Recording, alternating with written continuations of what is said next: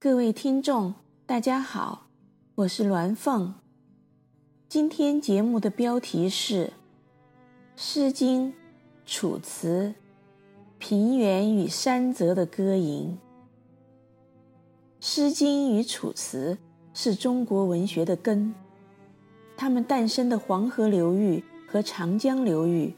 一北一南，北方黄土肥沃厚实。南方山泽烟水浩渺，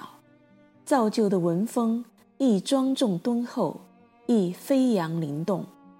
代表中国文化灵魂的两面，也是中国人性格的两面。《诗经》之温柔敦厚、克制平和，在于乐而不淫，哀而不伤，怨而不怒；《楚辞》之浪漫不羁。放达傲娇，在于乐而至狂，哀而至伤，怨而至怒，毫不掩饰，毫不节制。七百年前被蒙元拙劣，三百年前被满清扭曲，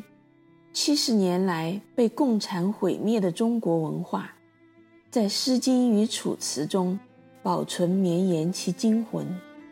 让我们能在《诗经》中。找回我们的温柔敦厚、中正平和，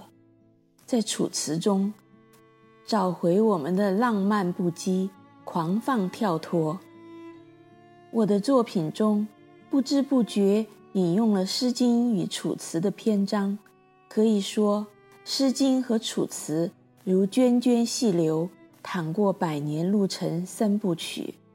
是跨越三千年。对我们民族文化根源的回应。从开篇郑老太爷四个儿子名字的来源，《诗经》大雅，到郑思翰迎亲的感触，《诗经》卫风正风，再到四川袍哥的名称来源，《诗经》无衣，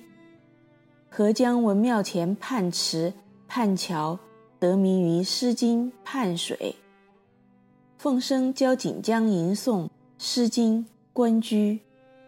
锦江对伊莲的赞美，《诗经》卫风硕人，直到后记中的《诗经》蜀离，《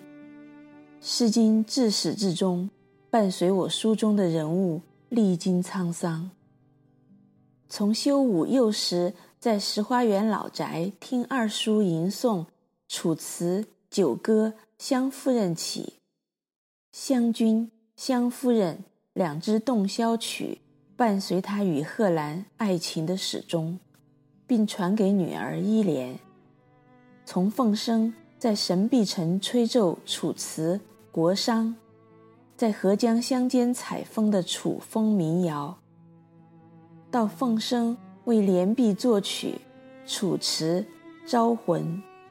更是贯穿卷二、卷三，从凤生为郑思翰招魂，到修武为凤生招魂，再到一莲为钟鸣招魂，是我为被共产残害的中国传统士绅和传统文化阶层，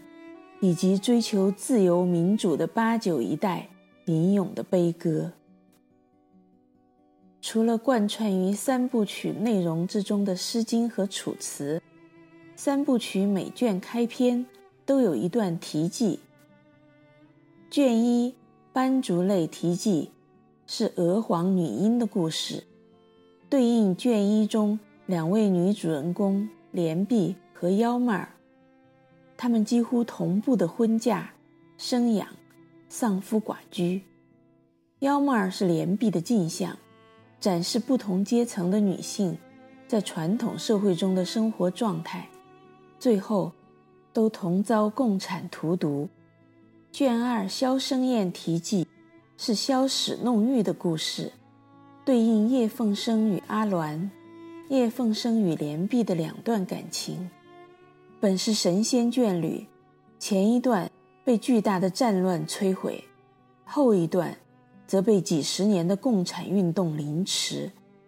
两段感情都与消史弄玉的美满结局形成巨大反差，更显二十世纪百年悲剧之惨烈。卷三《清简商题记》是齐太史简的故事，对应中共几十年来抹杀歪曲、编造历史，但是数代中国人所经历的血泪生死，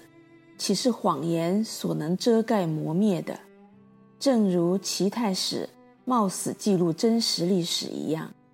无数中国人用我们传承三千五百年的汉字和不断详细记录历史的传统，写下自己和自己家人的遭遇。这些事实终将击穿所有的谎言。《诗经》和《楚辞》的作者们可能想不到，他们的歌吟会传遍华夏三千年。但是我却和齐太史一样，深信自己记录的历史一定会流传后世。